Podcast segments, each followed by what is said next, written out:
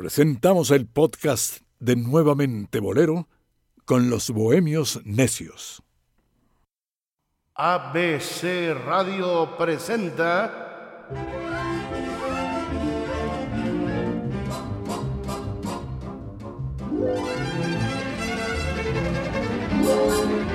Nuevamente Bolero con los Bohemios Necios.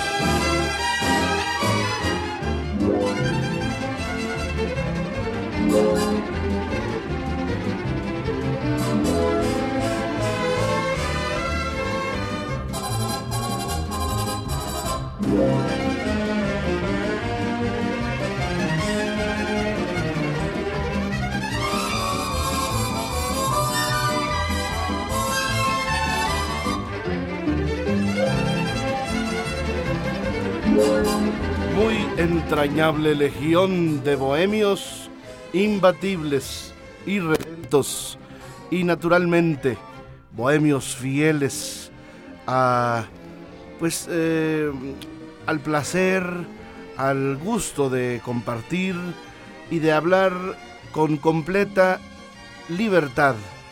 Aquí el arbitrio de cada uno de los componentes de esta emisión está conjuntado con el valor, con el apoyo y también la crítica de muchos.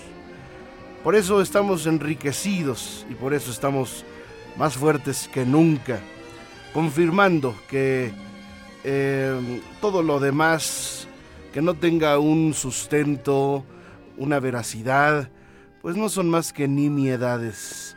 Sean ustedes bienvenidos, como cada semana, en la trinchera. Aquí estamos, bohemios míos, frente al fuego enemigo de la ignorancia y la insensibilidad, sin ceder ante la agresividad de los misiles del mercantilismo. Aquí estamos, sin temerle a los cartuchos, ni a la velocidad o a la dirección, ni a la intención con la que vienen las agresiones. Y para eso saludo al comandante Dionisio Sánchez Alvarado. Hola amigos Rodrigo, gracias por estar, estar con nosotros. En verdad es un gusto el compartir contigo, Rodrigo, con Omar los micrófonos, sobre todo en esto que dices, eh, es tanto lo que de pronto vemos, leemos, escuchamos, que tiene uno que estar con una coraza eh, defendiéndose, eh, como en la trinchera aquí de, del 760 de amplitud modulada, defender en verdad lo que es la buena radio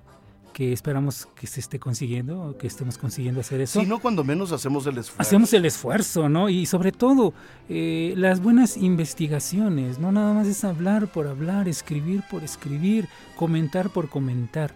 Es fundamentar cada una de nuestras palabras. Y si de pronto no las fundamentamos, usted, amigo que nos escucha, puede con todo gusto tomar el teléfono y decirnos, están ustedes equivocados y, darnos pruebas de que estamos equivocados y con gusto aceptaremos esas pruebas si usted nos, nos hace ver que realmente estamos cometiendo errores, en verdad. Omar Carmona X. ¿Qué tal Rodrigo y Dionisio y a usted que nos escucha? Y evidentemente suscribo a lo que comentan. Hay que, en este programa se hace un gran esfuerzo por dar contenido de calidad a nuestra audiencia, que es lo que hace falta.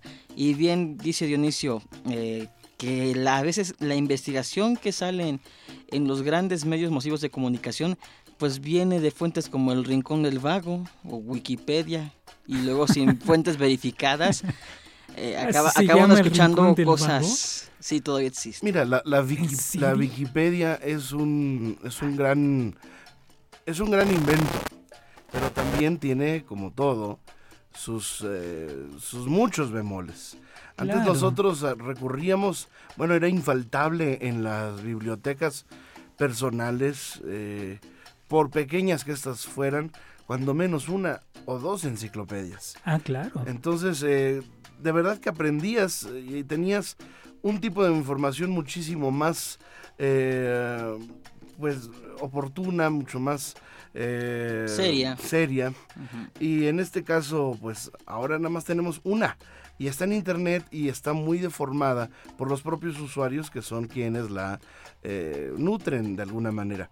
En fin, Hoy eh, hablaremos de la crónica periodística en la actualidad y claro. tendremos una referencia de este periodismo que hoy eh, yo considero que en su gran mayoría eh, a- nunca es bueno generalizar, pero sí puedo decir que la predominancia de los contenidos en lo que se le mal llama prensa de espectáculos o periodismo de espectáculos, pues está totalmente desvirtuada a la mezquindad, incluso yo diría que en la vulgaridad, en el ha, eh, eh, caído en el amarillismo. Eh, y así pues no se expresan realmente las verdades que están detrás de pues de lo que es en, sí mismo el, espectáculo como tal ¿no? Eh, hay poco profesionalismo poca preparación en, en muchos colegas. Sí, y los colegas que tienen la preparación pues este tienen que someterse a la línea editorial. Eh, por ejemplo en los periódicos eh, a mí me dicen es que di nombres no puedes aventar la piedra y, y- esconder la cara Eh, no estoy escondiendo la cara simplemente que no estoy hablando de alguien en particular porque realmente ya esto es eh, pues eh, ya ha, rebasado un gran porcentaje de, de lo que hoy se escucha, pues esta, esta, esta famosa prensa, ¿no?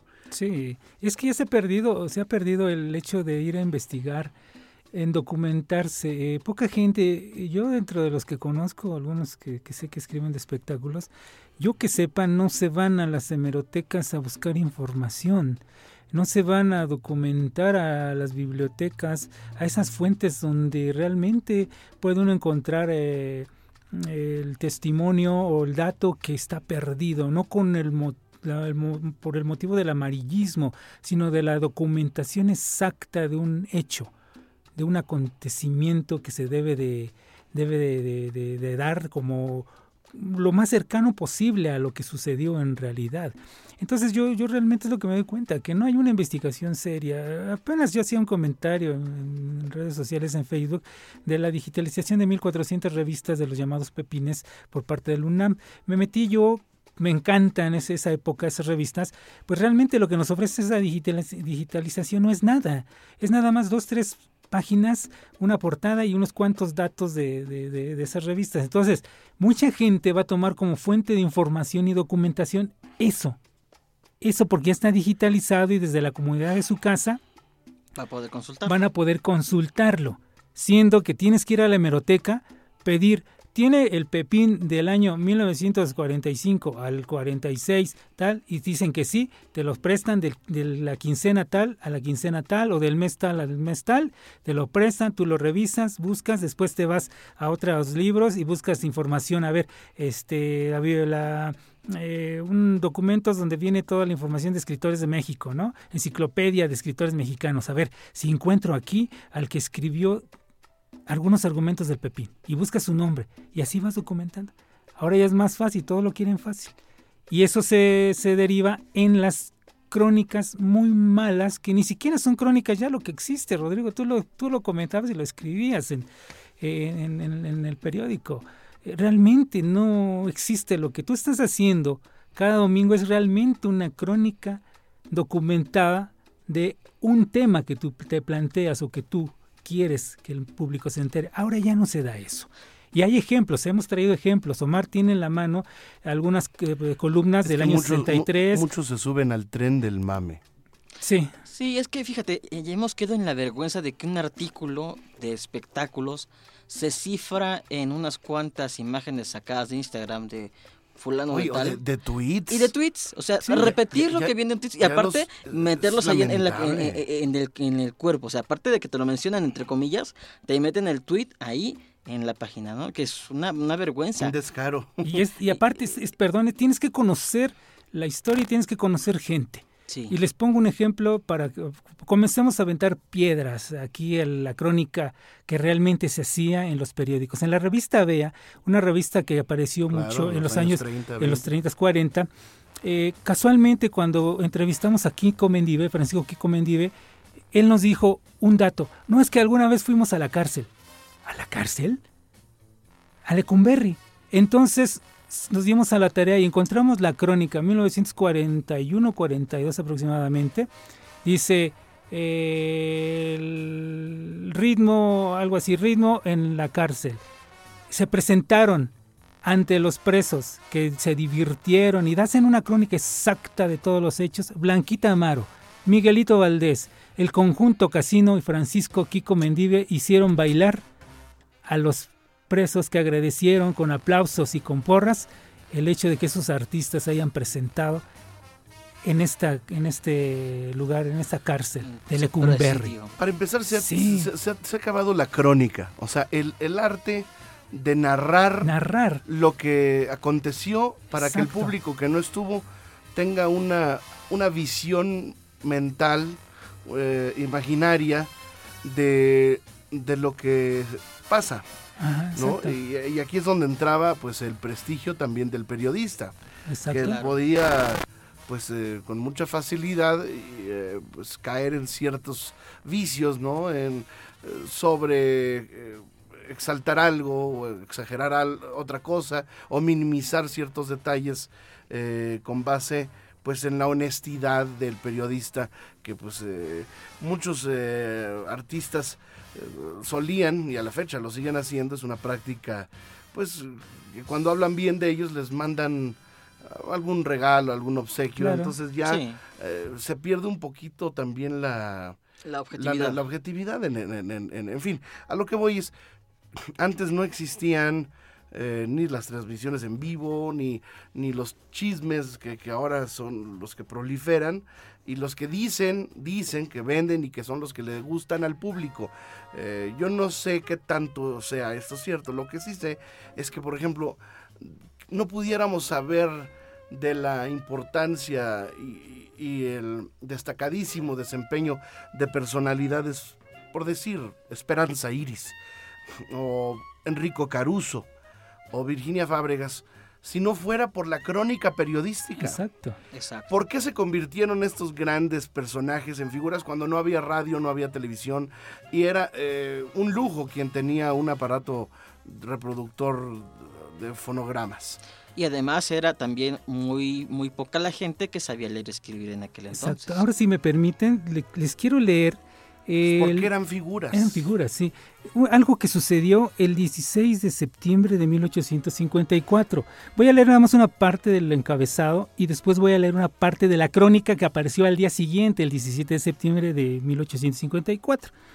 El Gran Teatro de Santana, ópera italiana, sábado 16 de septiembre de 1854, extraordinaria función eh, dedicada a su Alteza Serenísima Don Antonio López de Santana en recuerdo y celebridad del glorioso grito de Dolores, Lord y gloria a los primeros caudillos de la independencia mexicana. X, así se la, así se la llevan, pero bueno, la crónica que hace, escuchen ustedes. Ustedes bien saben que ese día se estrenó el himno nacional mexicano. Bueno, la crónica que hace el periodista, que por cierto no ponen aquí su nombre, eh, crónica. La función que la compañía lírica dio anoche en celebridad del grito de Dolores atrajo una numerosa concurrencia. El local estaba adornado como antenoche. Luego que llegó Su Alteza Serenísima, se cantó el himno del señor Nuno, diciendo las estrofas la señora Stefanone y el señor Salvi. Encontramos que falta mucho a esta composición para hacer un canto popular y guerrero. Al coro se le añadió una sílaba que no escribió el poeta. Hay además un ralentando enteramente impropio en una marcha marcial. Las estrofas evidentemente tienen algún mérito, pero no creemos que puedan ser cantadas fácilmente sino por artistas como la Stefanone, la Fiorentini o Salvi, y así nunca se oirán en la boca del pueblo. El siglo XIX, 17 de septiembre de 1854. Con esto vamos a hacer una pausa y volvemos aquí con los Bohemios Necios. No acepte imitaciones.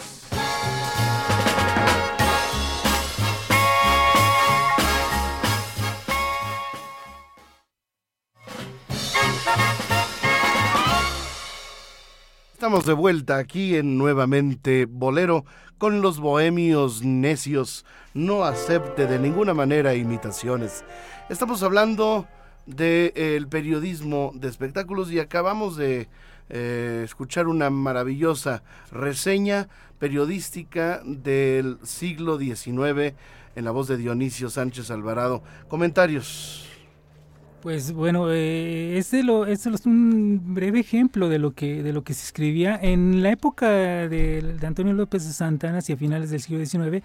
Ustedes pueden encontrar una serie de, de, crónicas periodísticas de los espectáculos que se presentaban en todos los teatros, en donde realmente el que escribía el periodista no nada más era un crítico de teatro, sino que sabía realmente de los escritores de moda, sabía de música, sabía de los compositores de moda, porque hacían, hacen reseñas. Usted también tenía un antecedente en el pasado, que es muy importante, porque si te das cuenta, mi querido Denicio, por ejemplo, este domingo pasado, hace una semana, eh, escribí en la prensa, en mi acostumbrada, eh, eh, pues columna eh, que, hago en la prensa eh, sobre el periodismo de espectáculos y, lo puse entre comillas. Y luego, luego saltaron muchos colegas, este, como Ana María Alvarado, que está con Maxine Goodside, y se comentó, eh, bueno, invito primero que todo al público a que lo lea. primero lo, lo, vamos a postear aquí en, cuando subamos este programa podcast, ahí mismo en la liga. Vamos a poner en vez de, mi querido Omar, en vez de una descripción, vamos a poner el, el, artículo, sí, para que la gente lo pueda leer ahí.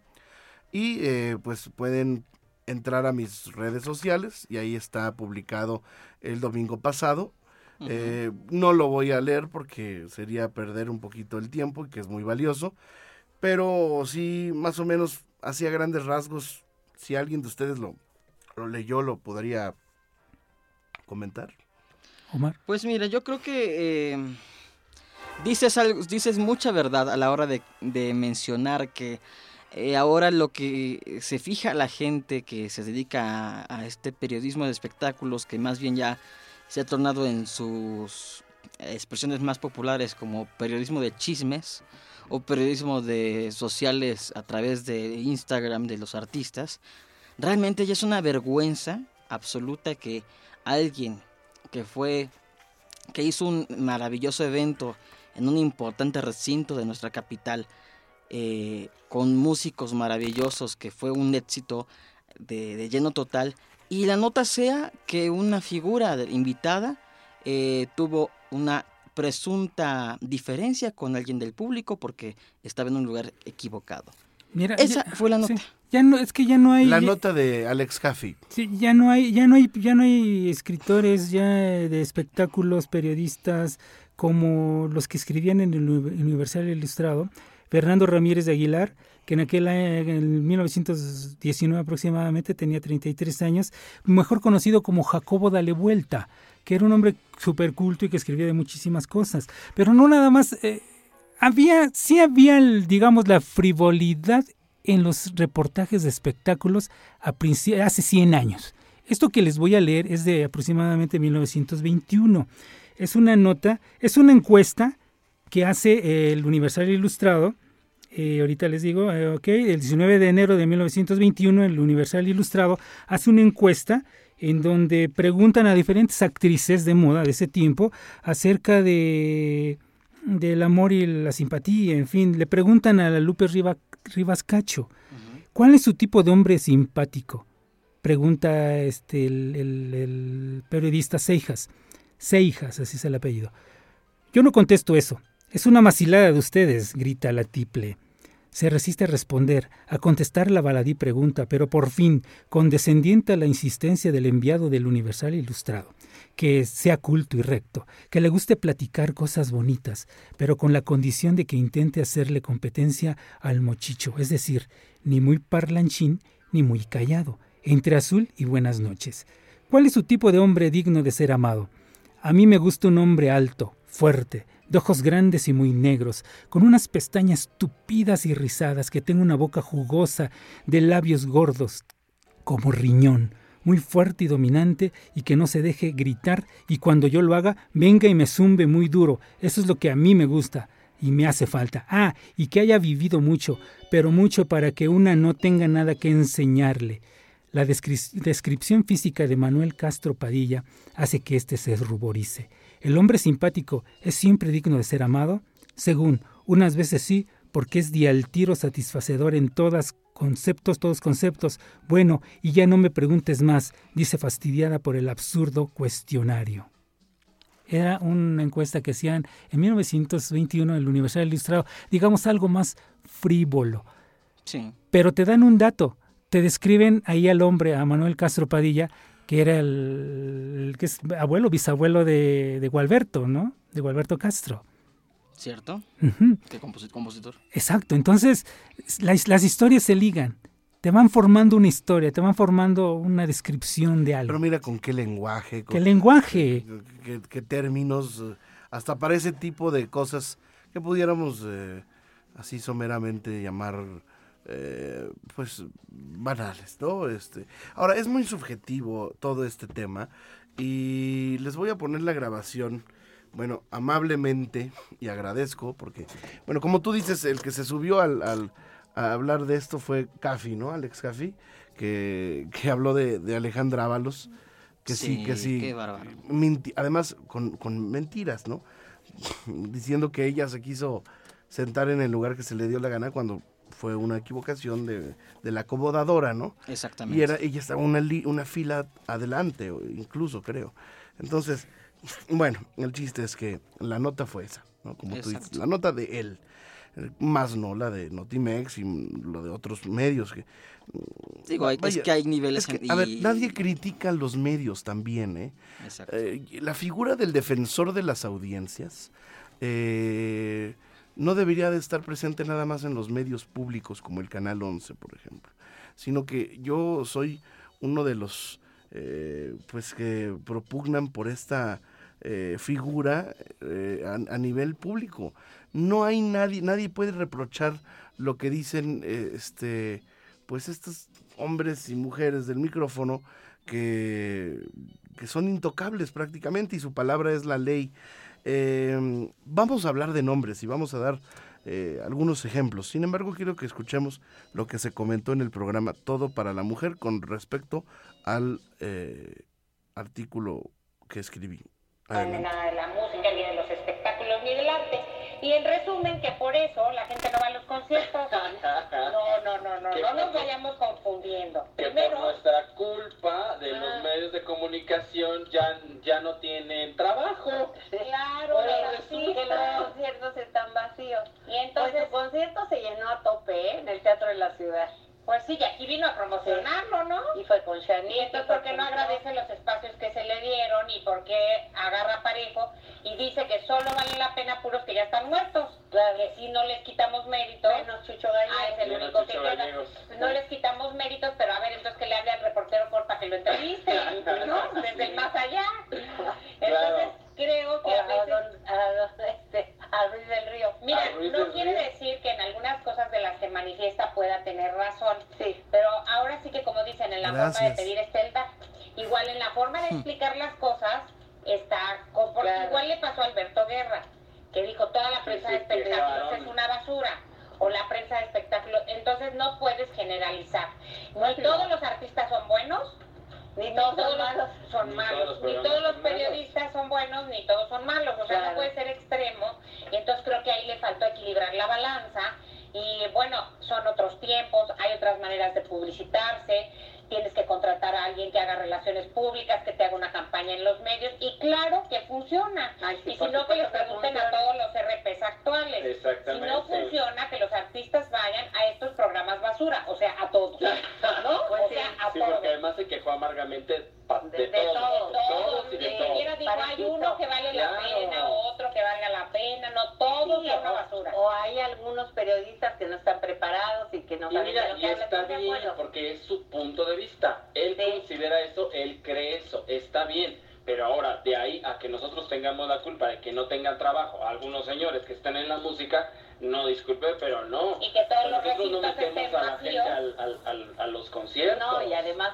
¿tú crees que no se llenan los conciertos? Buena o mala publicidad les ayuda para que se- los conciertos se llenen. Aparte claro. de él no hemos hablado nunca un chisme. No. Siempre se ha hablado del talento de Rodrigo de la Cadena, entonces, Sí. pues quién sabe le picó, pero... A lo mejor quiere que se hable de algún Bueno, ahí está. Es que te digo, mi querido Rodrigo, creo que eh, eso lo, lo, ves patente hasta en las redes sociales entre periodistas y gente común. Mira, me, La comprensión lectora es una es ausente en la mayoría de la, de la gente, ¿no? leen los encabezados, leen lo que les conviene, eh, se enojan y dejan de, continuar leyendo.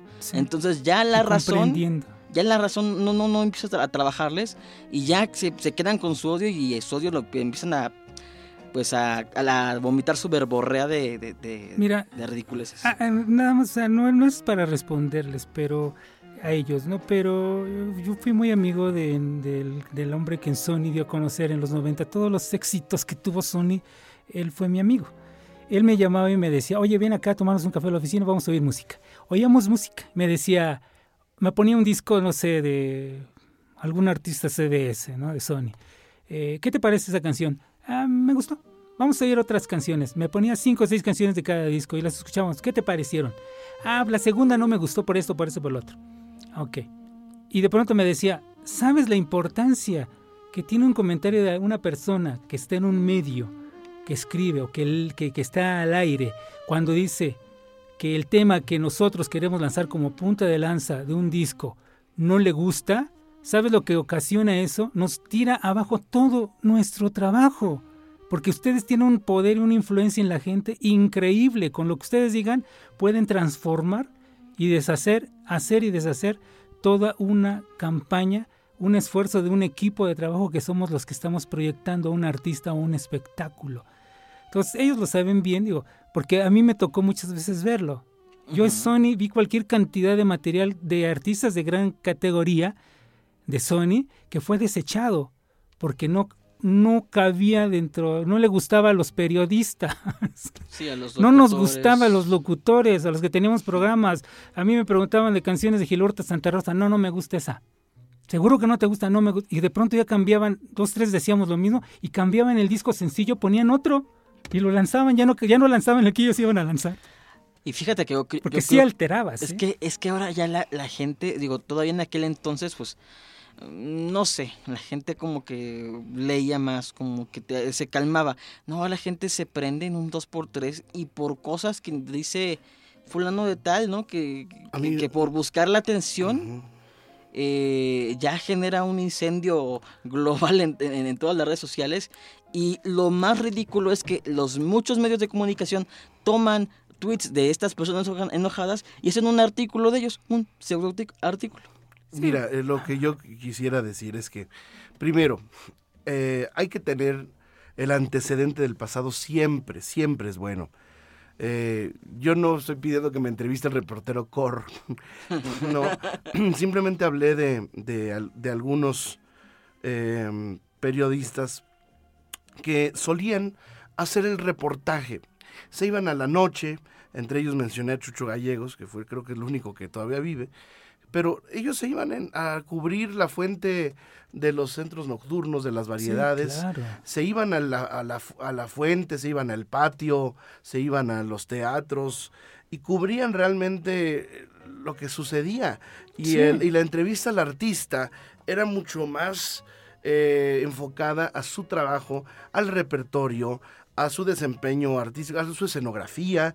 Y cuando había algún, por ejemplo, que el empresario cancelaba el espectáculo o había poca venta, también era criticado, ¿no? Este, también se hablaba de, eh, se criticaba a los empresarios cuando, cuando cancelaban algún, algún concierto o las condiciones meteorológicas, o sea, todo influye para hacer la crónica. Eh, actualmente yo, es muy poco lo que yo he visto de, crónica eh, que nos hagan forjar un criterio como audiencia eh, para tener un, herramientas musicales eh, o herramientas para, para forjarnos un, una crítica personal, hacer un, criterio... Una lectura propia. Una lectura propia. es, algo muy fácil, mira, dentro de 50 años, se los aseguro, perdón, Rodrigo, dentro de 50 años, cuando alguien quiera reconstruir lo que sucedía en el Teatro de la Ciudad en el año 2019, no lo va a poder hacer porque no hay una crónica como las que hemos encontrado esto que trae también Omar ahorita que traemos. No, hablo esas de lo mío, crónicas. de lo mío sí, yo estoy agradecido con muchos Claro. medios y con todos han sido muy, como dice, yo no Sí, soy, claro. no, no, no se han ido por el chisme y han hablado bien de mí, sí, claro, por supuesto que estoy agradecido con Max Ingleside y con Gustavo Adolfo, eh, hay algunos con los que simplemente no, no comulgo, ¿no? Como, ah, ¿qué te diré? Pues algunas líneas editoriales, ¿no? No, no es tanto por lo que hablen de mí, pero sí lo que trato de hacer es contribuir un poco a que se cambie, está bien el morbo, ¿no? Este, lo, lo acepto, sé que puede interesar a la gente, ¿no? Que, que, si, que si los artistas no tienen relaciones con sus padres o que si tienen en, el, en la miseria a, a sus hijos o que si no, que si no hay una buena relación, entiendo que eso puede gustarle al público, pero también si se llaman periodismo de espectáculos, pues deben de, de hacer realmente una cobertura y, y, y presentar todas las, los, las, las, apuestas y las propuestas y, eh, de comunicación. Eh, por ejemplo, ¿qué revista o qué periódico o qué medio te hace un análisis de lo que hoy se escucha en la radio? ¿Quién critica no. a los a los a los a los a los a los conductores? ¿Quién critica a los jueces de La Voz México? Los programas estelares que, que se ven por miles y, y millones de personas eh, no tienen un, una crítica, nadie habla de ellos. No, y, y, a mí me da, me da un coraje, me da un coraje ver todas las, las sandeces, que, que, uh, todo lo que sale de, de, de, los de jueces como Paulina Rubio, como Belinda, que, que, son artistas que no pueden ni siquiera predicar con el ejemplo porque hacen playback porque no saben cantar en vivo, porque no saben hacer una crítica, no tienen... Eh, no tienen fundamentos. Fundamentos teóricos. Sí, teóricos, para nada. Para, para poder criticar a alguien. Ahora, eh, las elecciones, ¿quién las hace? ¿Quién hace estos castings?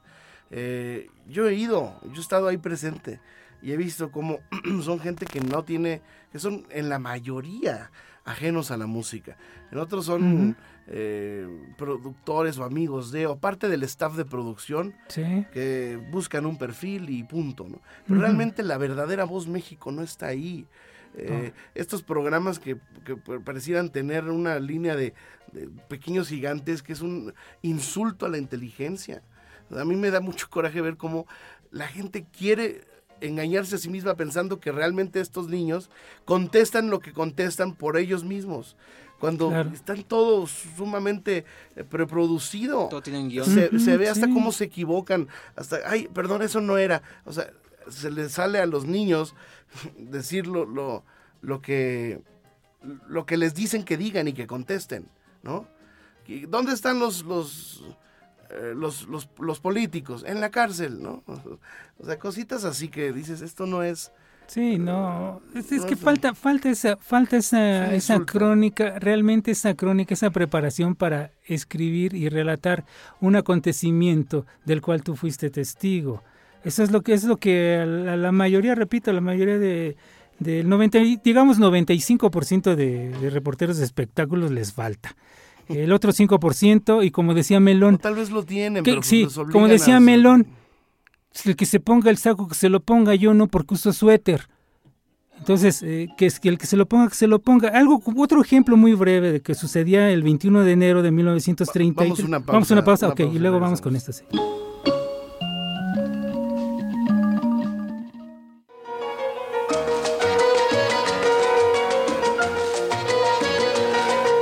Bueno, bueno, bueno, estamos de vuelta con los bohemios necios. Sí. Dionisio, te interrumpimos. Sí, mira, esto que, que, voy a leerles, esto apareció, bueno, fue el sábado 21 de enero de 1933. Se presentaba la compañía de revistas y grandes espectáculos Juan Toledo, conocido como el Nomo de los Foros o Toledito. Era para presentar la maravillosa producción lírica Juguete de Amor para presentar a Luis Arcaraz, compositor que había cumplido 22 años y que en 1928 abandonó su carrera de ingeniero. Nos relataba ya este texto un poco más adelante, lógicamente. Bueno, en Juguete de Amor, Juan Toledo pone de moda en el Politeama al teatro de variedad hilvanado con canciones de éxito. El que escribía muchos espectáculos en aquellos años era un niño que presenciaba los espectáculos de María Conesa. O sea, de niño no lo sacaban de los teatros de revista. Era Armando de María y Campos. Y después se vuelve un excelente cronista de espectáculos y sobre todo crítico también de, de teatro. Él aseguraba en su crónica, asegura que en ese teatro cada noche se presentaba una colección de canciones de Luis Arcaraz, Jorge del Moral, Agustín Lara, Eduardo Vigil y Robles sin recurrir a un libreto o argumento, reduciéndose el desarrollo del espectáculo a un simple guion fraguado por el hábil y pícaro agente teatral. Esa era la crónica de aquellas noches en el Politeama cuando presentaban las canciones de tanto de Lara o de Luis Arcaraz, muy jóvenes los dos. Pues sí, es que fíjate, también hay eh, Juan Solís, que, que, es un columnista del, Universal, lo que él hace es tomar cachos del archivo de la hemeroteca del Universal y, ah, por ejemplo, hace una glosa de lo que fue la visita de Caruso en México en 1919. Dice, por ejemplo, aquí. El viernes 26 de septiembre, cantantes de ópera mexicanos, entre ellos la soprano Consuelo Escobar de Castro, ofrecieron un homenaje al tenor en el Teatro Arbeu, en República del Salvador 49, donde hoy se ubica la Biblioteca Lerdo de Tejada. Caruso manifestó de puño y letra su deseo de conocer y aplaudir sus muy distinguidas facultades para el arte sublime y puro de la ópera, que ya por muy buenas referencias tengo en gran estima la actuación de los compatriotas no secundó las palabras del tenor. Como explicó el cronista teatral de este diario, había no yo no sé qué genio maléfico en el ambiente del Arbeu que todo mundo fracasaba a pesar de sus buenas intenciones. Josefina Yaca desafinó, Ángel R. Esquivel y Rodolfo Cervantes no estuvieron a la altura y Consuelo Escobar convenció, el público los abucheó. Al domingo siguiente, enfundado en un traje de charro con todo y sombrero, el tenor asistió a la kermés de los Caballeros de Colón, realizada en la Quinta Lira, donde comió quesadillas y tortas a la usanza callejera. Esto era lo que se decía en aquel entonces. Y te lo imaginas. Gus Águila fue, de hecho, el que lo fue a recibir a, la estación de Buenavista. A la, fecha, a la fecha hay críticos de ese tipo. Sí los hay.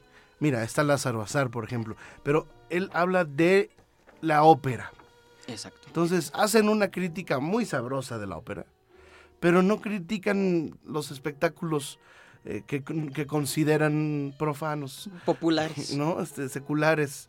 Este tiene que ser todo, todo, todo elevado. Todo elevado. y, no. Eh, yo creo que también, eh, por ejemplo, en fin, sí los hay. Está, por ejemplo, Mario de la Reguera, que es uno de los periodistas eh, muy bien informados de, del que están actualmente en un medio, que está con Flor Rubio en, Grupo Fórmula. Eh, Mario de la Reguera eh, sabe muchas cosas muy interesantes. El mismo Chapaneco. ¿no? Pero no les dan chance en los programas de hablar de eso. Pocas veces se pueden lucir porque son hablan de temas que, o sea, tienen ahí a estos hombres opinando que si Andrés García este, ya no se puede levantar de la silla porque, por la operación de columna. O que si sabe quién mató a la mamá de Luis Miguel, ¿no? cosas ridículas como este. sí, tengo una crónica de teatro. Espérame tantito, espérame tantito. Yo quería hacer eh, una lectura, por ejemplo, de, periódicos. ¿Cuáles son las notas que hoy exalta, por ejemplo, el, una revista de gran circulación, TV Notas, ¿no? ¿No? TV Notas. Silvia Pinal envía un emotivo mensaje a Frida Sofía y Alejandra Guzmán. ¿Qué pasa con Frida Sofía? No, la verdad no estoy enterado, pero sé que Frida Sofía es la hija de Alejandra Guzmán y, y, creo que hablan, habla ella mal de la mamá, ¿no? Entonces todo el mundo está con, con estos y todo el mundo opina. Entonces cuando se acerca don Enrique Guzmán y tienen a Enrique Guzmán de frente, en vez de preguntarle, o sea, si yo tuviera Enrique Guzmán, si lo tuviéramos aquí en este programa, pues el programa tan sabroso que haríamos, preguntándole de todo, la información que tiene gente como él, pues es con, en conjunto con experiencia, pues es un bocado de, cardenales. O del disco que acaba de sacar de duetos. O del disco que acaba de sacar de duetos, o en fin, no. Le preguntan que si la nieta, que qué opina. Eh, hablan de Lorena Herrera por la polémica de que un video en donde salen casi encueradas. Hablan de que si Dana Paola, dice, Dana Paola promociona su tour en sensual y cadente lencería. Esa es la, nota, ¿no? Eh, novia de Luis Miguel se abre grotescamente de piernas Sí. y su tanga la parte en dos. Este, Así. eh, Yuri publica ardiente fotografía donde destapó sus abritudes. O sea, el periodismo está con base en las redes sociales de, los artistas. Cuando cualquiera puede... O sea, ¿dónde está la investigación? ¿Dónde están las notas, las exclusivas interesantes? Araceli Arámbula aparece con cicatriz gigante. Este... em, como Dios la trajo al mundo, la novia de no sé quién. O sea, están eh, eh, la inesperada reacción de Laura Bozo al ver a su ex. Este. eh, en fin, así, de hombre a hombre, sague. O sea, los encabezados son Esos. este, esos. Sí. Este, Papalo 67. Que no sé quién es José Ángel García. Le avisa a ¿Quién Gael. sabe? No tengo idea, es el papá de Gael. De Gael, tal vez. Sí. Entonces, Cristian Castro, ni por su madre, dice, no le quiso asistir al final de Pequeños Gigantes como su invitada. Ah, sí. Pidió un millón de pesos. Prostitución, golpes y amenazas rodean la muerte de Natalie Michel. Frida, Sofía, no sé qué. Bueno, en fin, esos son los, esos son los titulares. ¿Sí? El ex de Inés Gómez Montt, Javier Díaz, pide desesperado ver a sus hijos. Este, ¿dónde está el espectáculo ahí? ¿Dónde está el arte? ¿Dónde está la música? No hay nada. ¿Dónde hay nada. está, dónde está una crítica a los programas realmente? No, No, no existe. Y mira, la, la, la enorme diferencia, 1954. 1954. Esto que tengo es la, la página, la toda completa, este, dedicada a cuestiones de teatro. Empezamos con El secreto del éxito del teatro Margo. El Margo es el único teatro frívolo que ha logrado hacer una clientela permanente. Sus marquesinas son encendidas durante todo el año.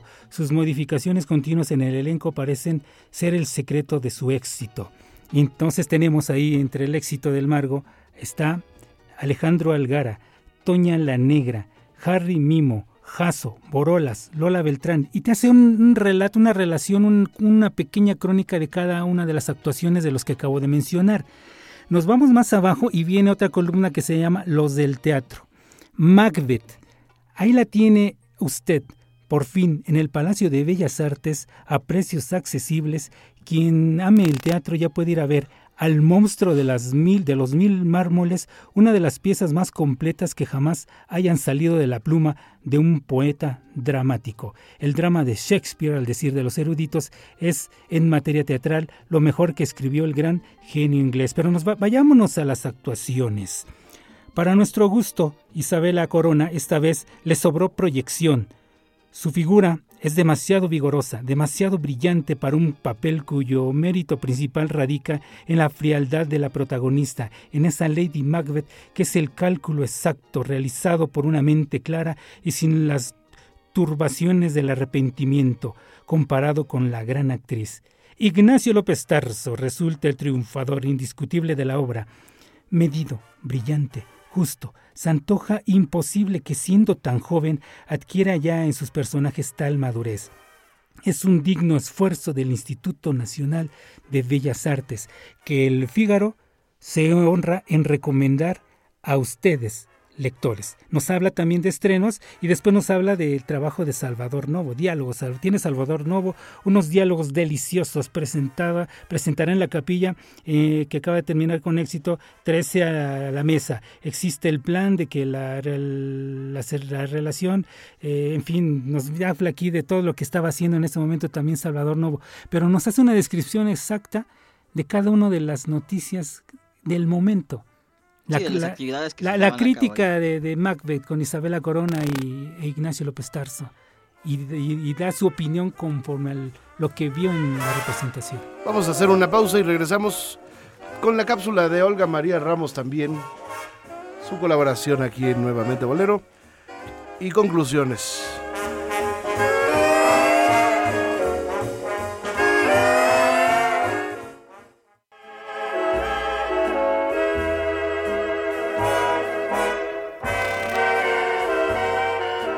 Con la colaboración desde Madrid de Olga María Ramos.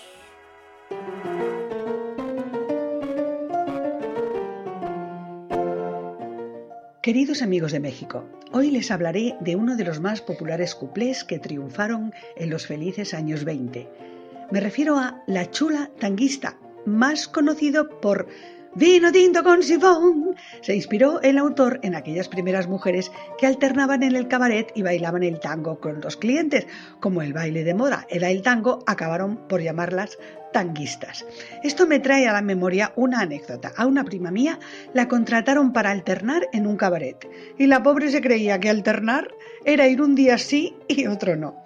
El ritmo que acompaña a este cuplé es el foxtrot, originario de los Estados Unidos y que nació en las orquestas de jazz allá por el año 1912. Hubo muchos que se opusieron a un baile tan transgresor, pero acabó por imponerse. En este cuplé aparece un personaje, Muley Hafid, dice la letra, y aunque son más pelmas que el Muley Hafid, este personaje, sultán de Marruecos, hasta que su propio hermano le derrocó, se vino a España con nada menos dos arenes que mantenía con su inmensa fortuna.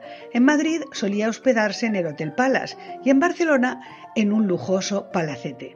Llegó a ser muy conocido, formando parte muy activa de la sociedad madrileña de principios del siglo XX. Le gustaba mezclarse con la farándula y en un teatro que estaba en la calle de Carretas descubrió a una cupletista de Almendralejo, nacida a finales del XIX, llamada Carmen Flores. Bueno, pues mm, el ex sultán se volvió tan loco por ella que le hacía regalos fabulosos, como una cruz de brillantes que según Álvaro Retana eran del tamaño de judías del barco, que son enormes las judías del barco en España. Y además era muy pelma, muy pesado. La perseguía tanto que salió en este cuplé. Y aunque son más pelmas que el Muley Hafid, bueno, Canta este cuplé en esta ocasión la guapa actriz mexicana Silvia Pinal, a quien tuve el placer de conocer en Acapulco hace unos años, donde le dieron un homenaje. La grabación pertenece a la película Charleston, rodada en España en 1959. Que lo disfruten. No habéis observado lo que pasa hoy de noche en los super. Van cuatro pollitos que no valen nada, la gracia está en los pies. Con unos zapatos de charol cuarteados, la flor en el ojal. Si se acerca una gachi, que le da por alternar. Hay gacho que se desmaya si piden champán.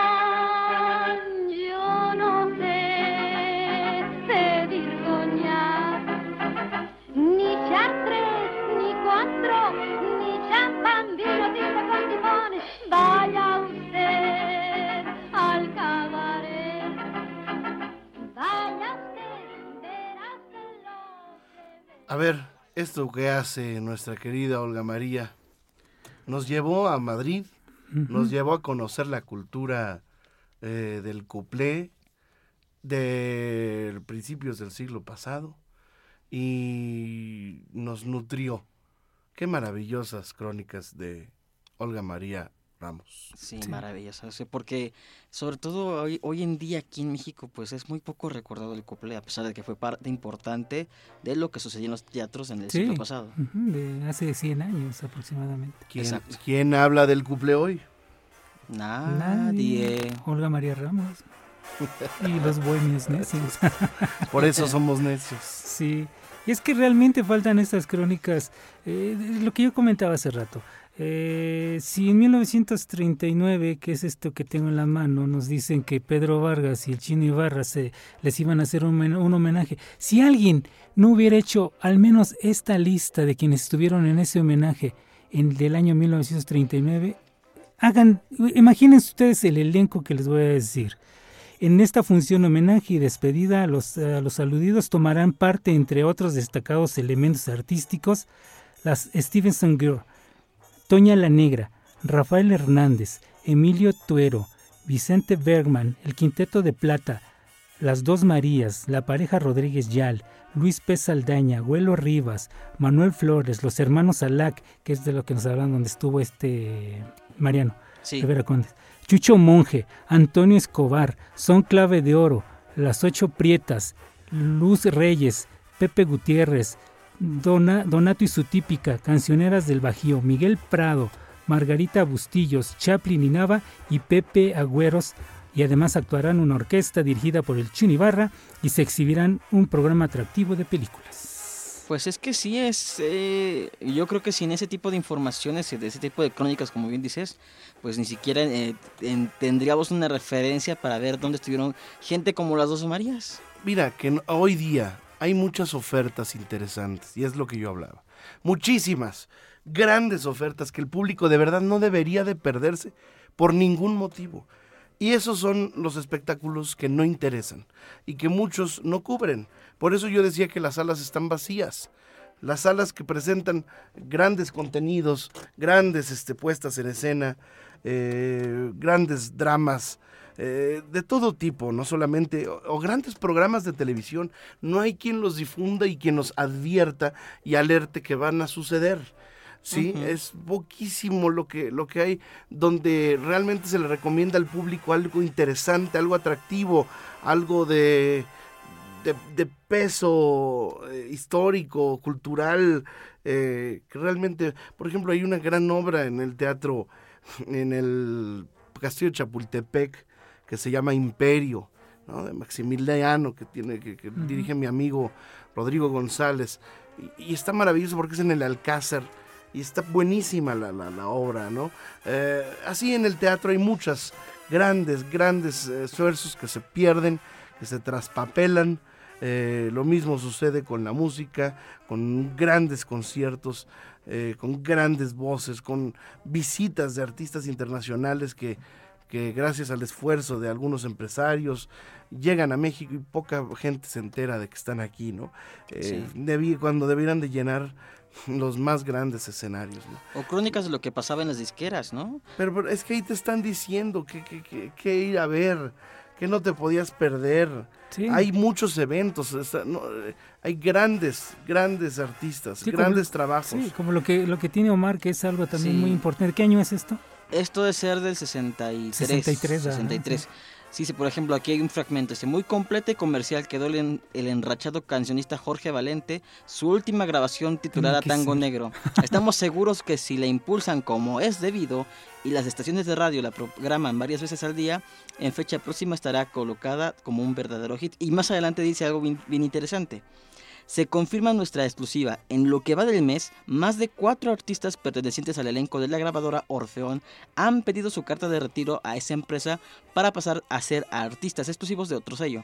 En una breve encuesta que hicimos sobre esta particular, varios artistas que todavía graban en esa compañía, como el Carefoca Pérez Prado, nos dijo que en fecha próxima él haría lo mismo ya que no está conforme con la política que, ha empleado el director artístico Paco de la Barrera, ni la difusión que tienen sus grabaciones.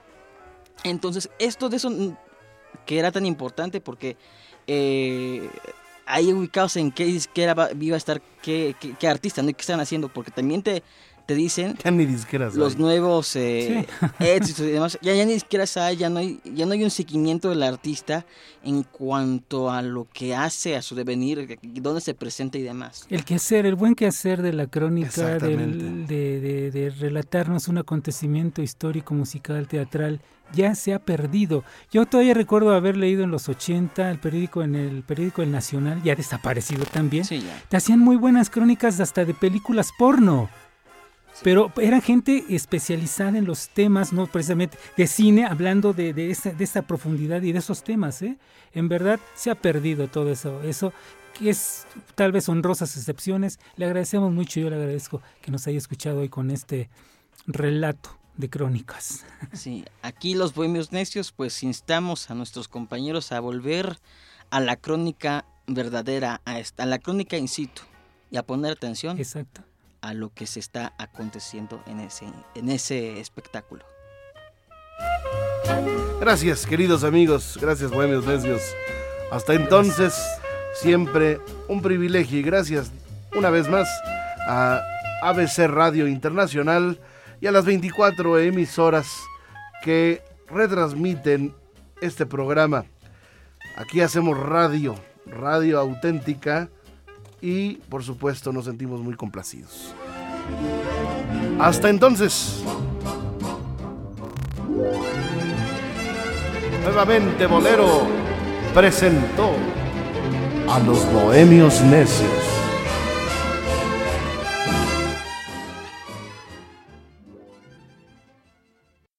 Este fue el podcast de Nuevamente Bolero con los Bohemios Necios.